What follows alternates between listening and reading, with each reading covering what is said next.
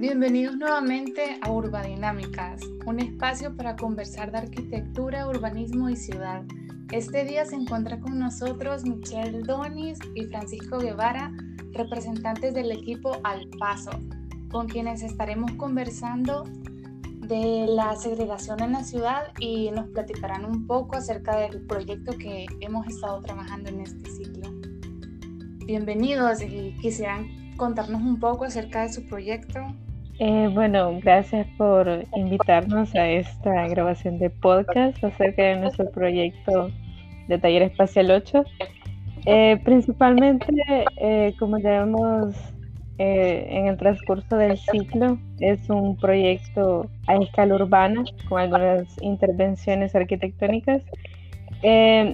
Particularmente en nuestro proyecto nos quisimos concentrar en, el concepto de encajando piezas, ya que eh, pretendemos solventar algunos problemas de segregación urbana que se dan en torno a estos espacios alrededor de Multiplaza, específicamente en,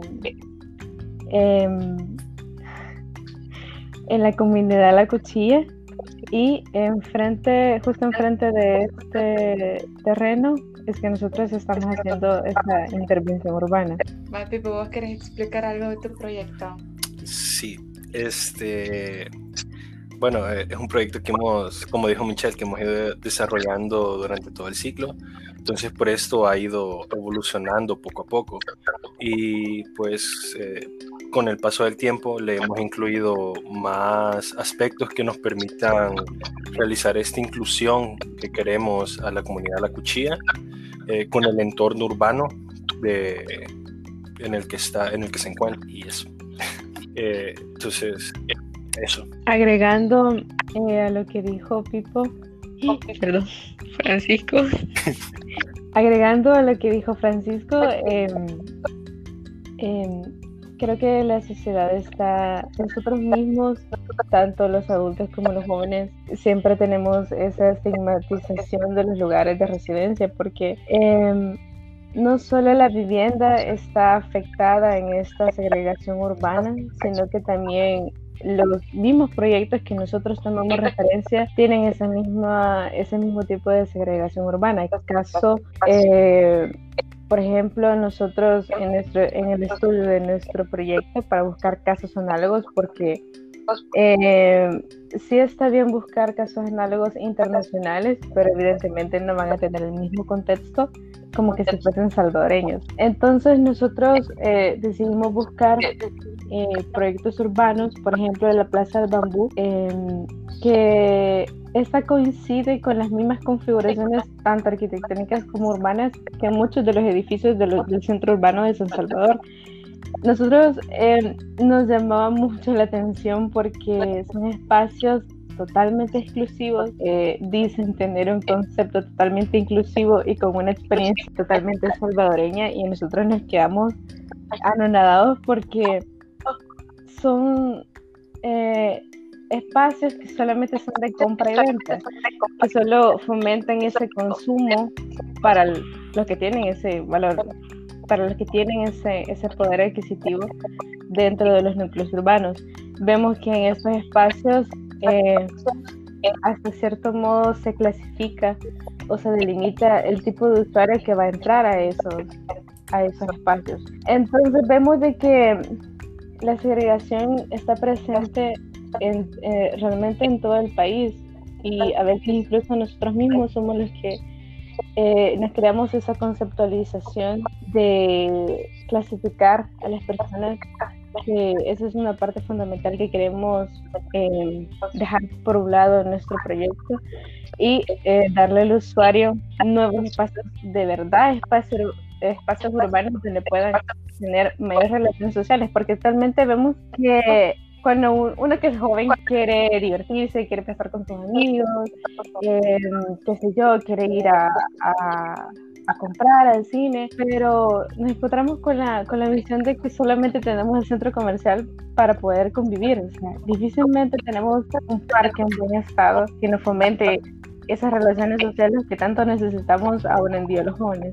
Creo que dijiste algo bien acertado, que en verdad acá en el país no hay espacios verdaderamente inclusivos y que nosotros también como jóvenes necesitamos espacios para pasar el rato al aire libre, en donde no necesariamente vayamos a consumir o a comprar algo. Y también con lo que dijo Pipo, creo que es bien, ¿cierto? Y no muchas personas se dan cuenta de esa segregación que existe entre muchas comunidades, aunque creo que la cuchilla es una de las más emblemáticas por, por su cercanía con Multiplaza y aunque mucha gente, creo que la mayoría de salvadoreños siempre pasan por ahí, en verdad nunca se han fijado mucha problemática de la que sucede ahí, que no tienen acera, están bien excluidos, no tienen servicios de agua potable, tampoco tren de aseo. Y creo que eso influye mucho a la calidad de vida que esas futuras generaciones van a, van a tener. Bueno, bastante difícil. Este... Sí. No, hablamos, habla, habla.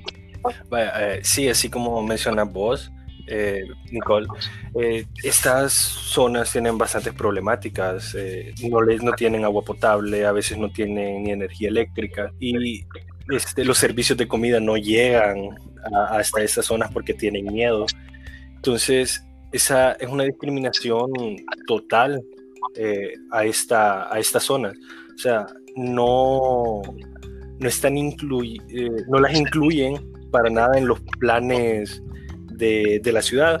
Y además de eso tenés eh, esta línea bien contrastante, tenés esta comunidad que así como mencionaste no tiene ni aceras, no tiene servicios básicos y eh, cruzas literalmente la calle, bueno, la carretera panamericana y enfrente tenés lo que, lo que es el, el Pedregal, tenés eh, las dos caras de la moneda literalmente enfrente.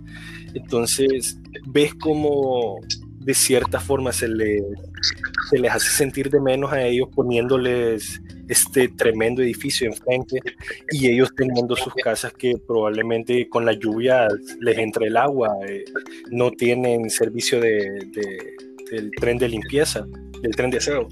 Entonces, eh, esta, esta, como que los limitan a ellos a que solo estén encerrados como en su propia burbuja de esa comunidad en la que viven. Entonces, es bien feo realmente y es bien difícil porque afecta a las generaciones venideras y a las actuales. O sea, siempre van a estar marcados de que ellos viven en esa comunidad y por esa razón es que son delincuentes, por esa razón eh, no les dan oportunidades de salir adelante. Entonces nosotros como jóvenes sabemos este, lo difícil que que es querer salir adelante.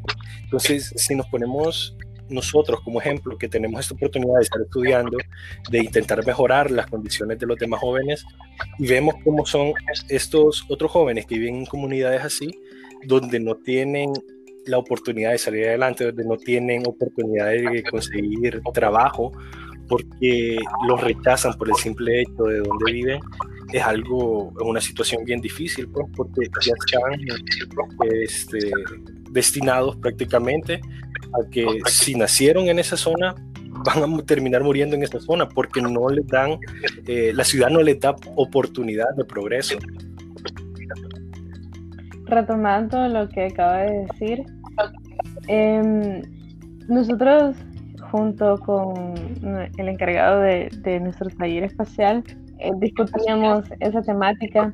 Que muchos de los proyectos urbanos, el venir a querer ocupar toda la huella del terreno solo para edificios, solo para comercio, que si hay un espacio sobrante, no importa, metemos ahí cualquier cosa que genere ganancias, que genere eh, más visitas, pero nunca se, se toma en cuenta todas estas comunidades porque la cuchilla no es la única, también tenemos el tanque, tenemos muchísimas comunidades dentro de, del centro de San Salvador que están en la misma situación, que han vivido así durante muchísimo tiempo. Son eh, territorios que por ley ya les corresponde, ya les pertenece ese, ese territorio, pero seguimos viendo de que las nuevas apuestas a los centros urbanos siguen siendo los centros comerciales, siguen siendo esos apartamentos carísimos que incluso para un joven es un joven que tenga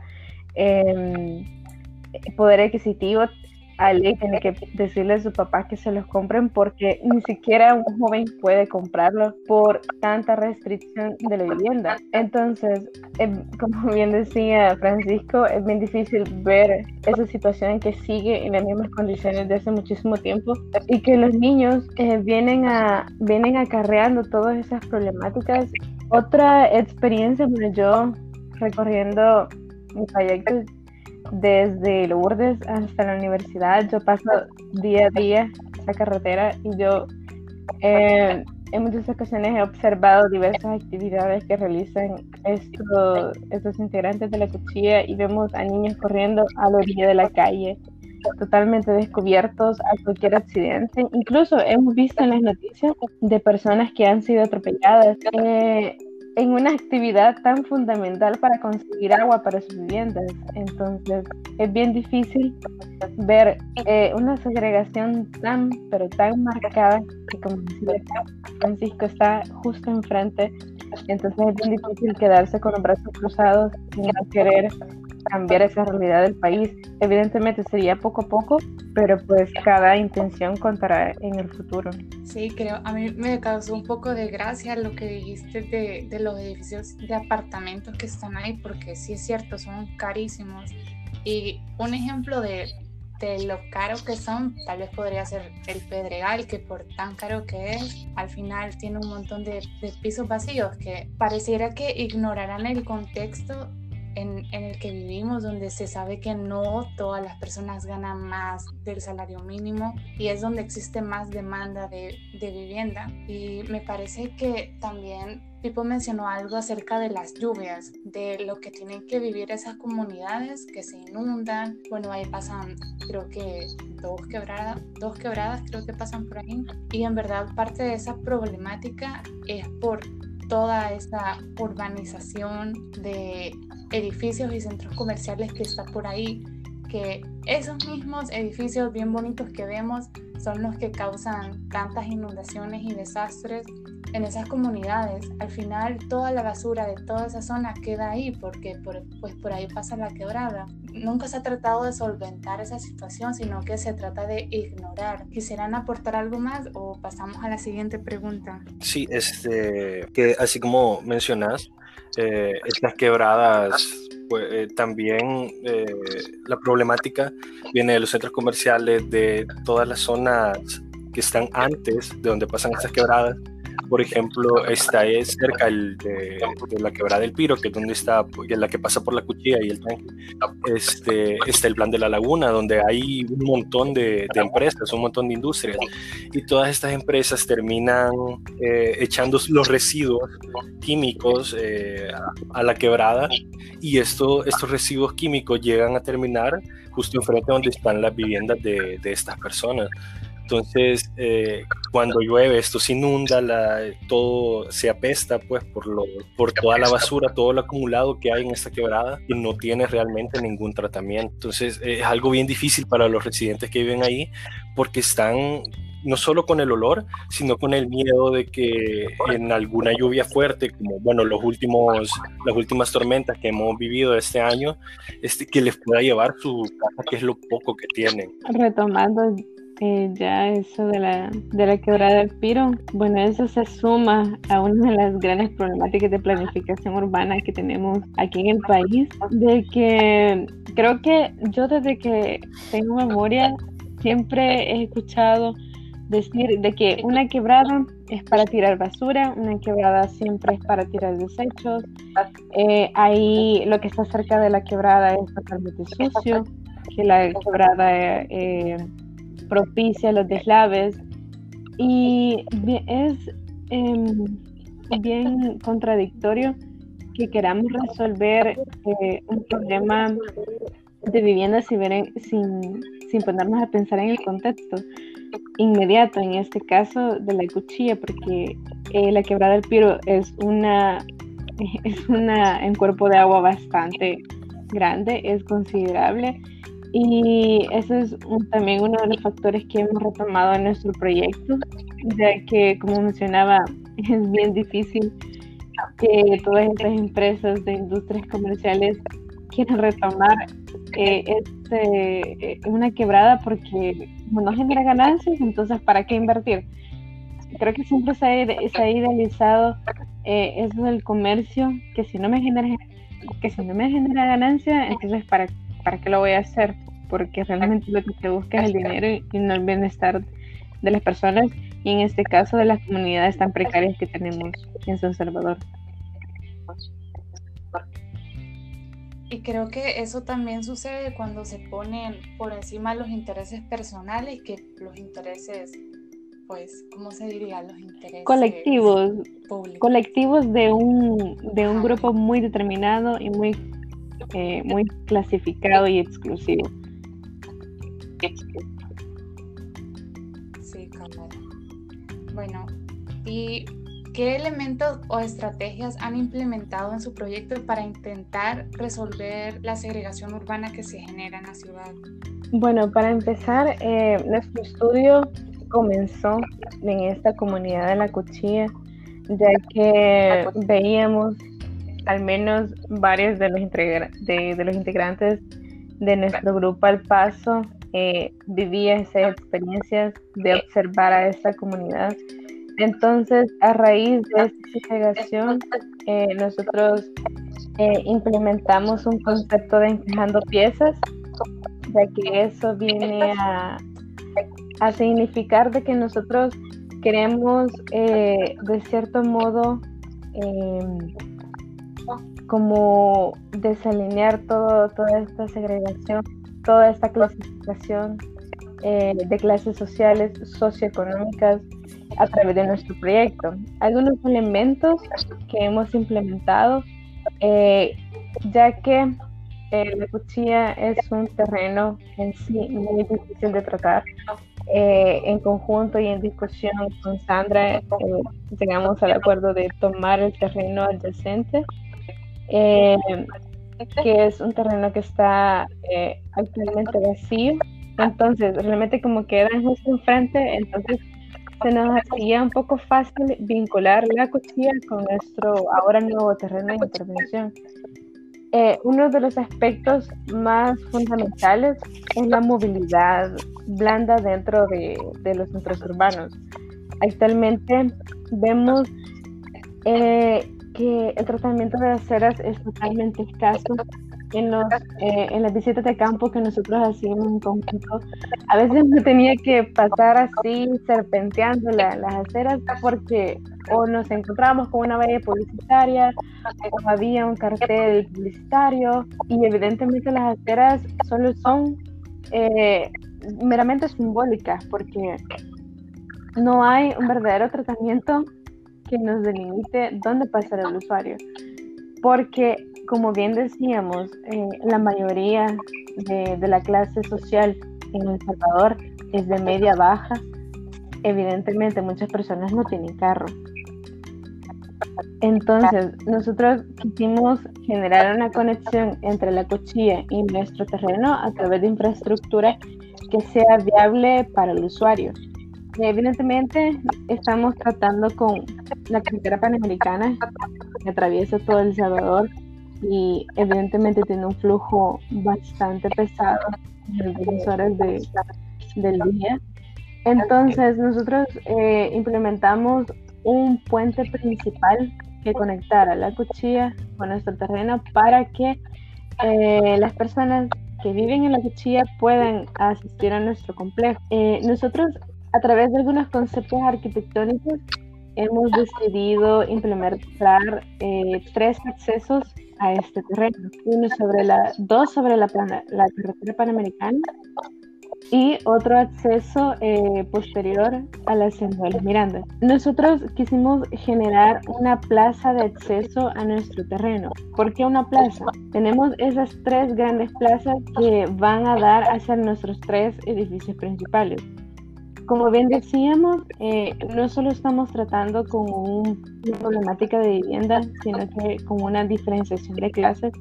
Entonces, nosotros hemos dejado espacios totalmente abiertos para que diversos actores de la ciudad puedan ingresar a él, sin importar su condición eh, socioeconómica, su género, sus dificultades de movilidad, ya que la, universal, la movilidad universal es un factor totalmente implícito en nuestros proyectos urbanos. Entonces esas plazas van a eh, servir como puntos de distribución hacia los espacios dentro del complejo. Cuando nos encontramos, cuando ya pasemos eh, la plaza de acceso y entramos a nuestro proyecto, hay, eh, bueno, naturalmente este proyecto, el terreno tiene curvas muy pronunciadas, producto de diversas modificaciones anteriores por, por, los, por los dueños de este mismo terreno. Entonces, nosotros hemos generado una total accesibilidad de los espacios en cuanto a la movilidad. Eh, uno de los factores que discutimos al inicio de, del estudio de este proyecto era esa falta de, de vivienda estudiantil o más bien de vivienda joven, ya que como mencionábamos anteriormente, para un joven es prácticamente imposible acceder a una vivienda. Entonces, nuestro edificio principal es de vivienda eh, y con eso queremos tratar de, quitar ese estigma que algunos de nuestros compañeros vivían. Por ejemplo, hay eh, personas que viven en otros, en otros departamentos muy lejanos, en el oriente del país. Entonces, muchos de ellos se quedaban en pupilajes cercanos a las universidades. Entonces, eso le generaba un gasto totalmente extra y, o sea, era necesario, pero a la misma vez era bien contradictorio porque eh, el dinero que pagaban no era eh, suficiente a los servicios que recibían. Entonces, al ver todas esas experiencias y todas esas eh, malas vivencias de nuestros compañeros, en conjunto con toda la sección, eh, decidimos crear principalmente este edificio de habitaciones estudiantiles. Además de este edificio de, vivienda estudiantil, también quisimos fomentar eh, la vivienda, la vivienda de interés social, que esa estará eh, siempre en la, en la conectada a la carretera panamericana para que tenga un total acceso y un acceso directo hacia la comunidad de la cuchilla y la comunidad del tanque. Otro factor que incluimos dentro de nuestro complejo es el comercio. Si bien mencionábamos de que muchas em, inmobiliarias quieren eh, implementar el comercio para un beneficio económico, nuestra visión eh, de implementar el comercio dentro de este complejo es para que generen más interacciones, interacciones sociales dentro del mismo. ¿Por qué? Eh, la las actividades normales que tiene un estudiante es llegar, eh, bueno, venir de la universidad, eh, comer, hacer sus, sus trabajos y quedarse ahí. Pero, ¿qué más? ¿Qué más hacemos? ¿Qué otras actividades queremos los jóvenes? Además de estar estudiando. Entonces, este comercio no solamente va a incentivar esos intereses sociales dentro de, los departamentos, sino que también va a atraer otro tipo de usuarios cercano a al terreno.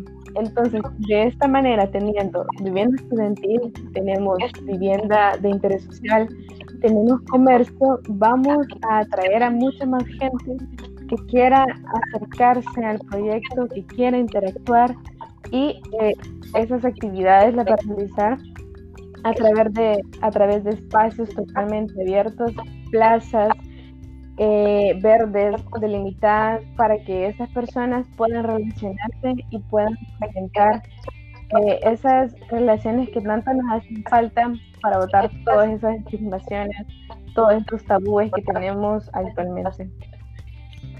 Este, bueno, así como dijo Michelle, eh, vivimos en una sociedad que prioriza eh, las vallas publicitarias a una conexión con una comunidad que ha estado pues, prácticamente alejada de, la ciudad desde que se comenzó, desde que se inició.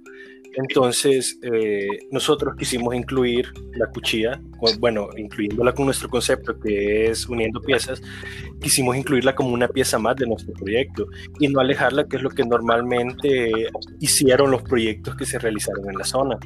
Entonces, eh, tenemos bueno, la pieza de la vivienda, de la vivienda para estudiantes, la pieza del comercio, las plazas que buscan abrirse la ciudad y tenemos como una pieza extra la comunidad de la cuchilla, que quisimos hacerla parte de nuestro proyecto, incluyendo eh, elementos como huertos ciudadanos y otras actividades eh, como mercaditos donde estos habitantes de la comunidad la cuchilla puedan participar a futuro. Además, este, con nuestro, la pieza de nuestro proyecto, que es la vivienda de interés social, hemos querido dignificar la vivienda que ellos conocen hasta el momento. O sea, darles otra, una nueva perspectiva de lo que puede ser la vivienda de interés social y no lo que se tiene como estigma hasta el momento, ¿no? que la vivienda de interés social es esta vivienda chiquitita donde vive bastantes personas y está limitada a ese concepto bien, bien simple. Entonces, con nuestro proyecto queremos demostrar eh, no solamente que, el, que podemos incluir a una comunidad en los proyectos urbanísticos, dando el ejemplo a futuros proyectos en otros lugares, sino que también podemos dignificar la vivienda de estas personas, que es algo que no han tenido en, desde que se fundó esta comunidad. Otro factor importante eh, que viene a sumar a nuestro concepto de encajando piezas eh, son esas negociaciones que, que hemos implementado con algunos comercios y con algunas entidades alrededor del terreno. Por ejemplo, con la Hacienda de los Miranda hemos eh, planteado una estrategia en cuanto al parqueo, ya que como vemos el parqueo no solo de mucho tráfico, sino que eh, vemos de una manera bien específica, es un espacio totalmente inutilizado para el usuario porque muchos complejos, eh, por ejemplo, vemos anexo el parqueo de Simán, que es un gran edificio súper grande, cuánto dinero habrá costado y cuánto mantenimiento cuesta. Entonces, al reducir eh, estos espacios de parqueo dentro de, del complejo, eh, existe una total eh, movilidad blanda para que estas interacciones surjan naturalmente, ya que como humanos naturalmente somos totalmente sociables. Otra cosa también que al implementar estos comercios dentro de, de nuestro complejo, estamos garantizando de que haya más personas con más trabajo. Actualmente vemos que muchos jóvenes que no tienen la oportunidad de trabajar, de estudiar, eh, tienen que buscar trabajos alternativos. Entonces, eh, como estamos incluyendo a la comunidad de la cuchilla, eh, con el comercio no solo se aumenta la cantidad de personas, sino que también estamos incluyendo más trabajo para que haya una mayor diversificación de usuarios. Creo que lo que mencionaste de las estrategias es clave, bueno, como nos ha dicho Sandra, es clave para lograr eh, que el proyecto se desarrolle de la mejor manera, lograr estrategias con, ya sea con entidades o con bueno, en su caso que lo hicieron con la Hacienda de los Miranda, es clave para su proyecto. Y yo en verdad espero que concluyan de la mejor manera su proyecto y también quiero darle las gracias a Michelle y a Francisco por acompañarme en este episodio y por contarnos un poco de, de su proyecto, que en verdad está bastante interesante. Y bueno, nos vemos en el próximo episodio. Eh, gracias por la oportunidad de poder explicar un poco más de nuestro proyecto y de nuestro concepto eh, en este espacio. Bueno, eh, igualmente darle gracias por estos espacios que quedan en memoria y que quedan grabados para las nuevas generaciones. Creo que la adaptación a estas nuevas movilidades eh, del Internet y tecnológicas, a cierto modo, nos benefician porque quedan grabadas todas estas intenciones como jóvenes que tenemos dentro de la sociedad y que realmente es un compromiso con nosotros y con la sociedad el querer cambiar nuestro país.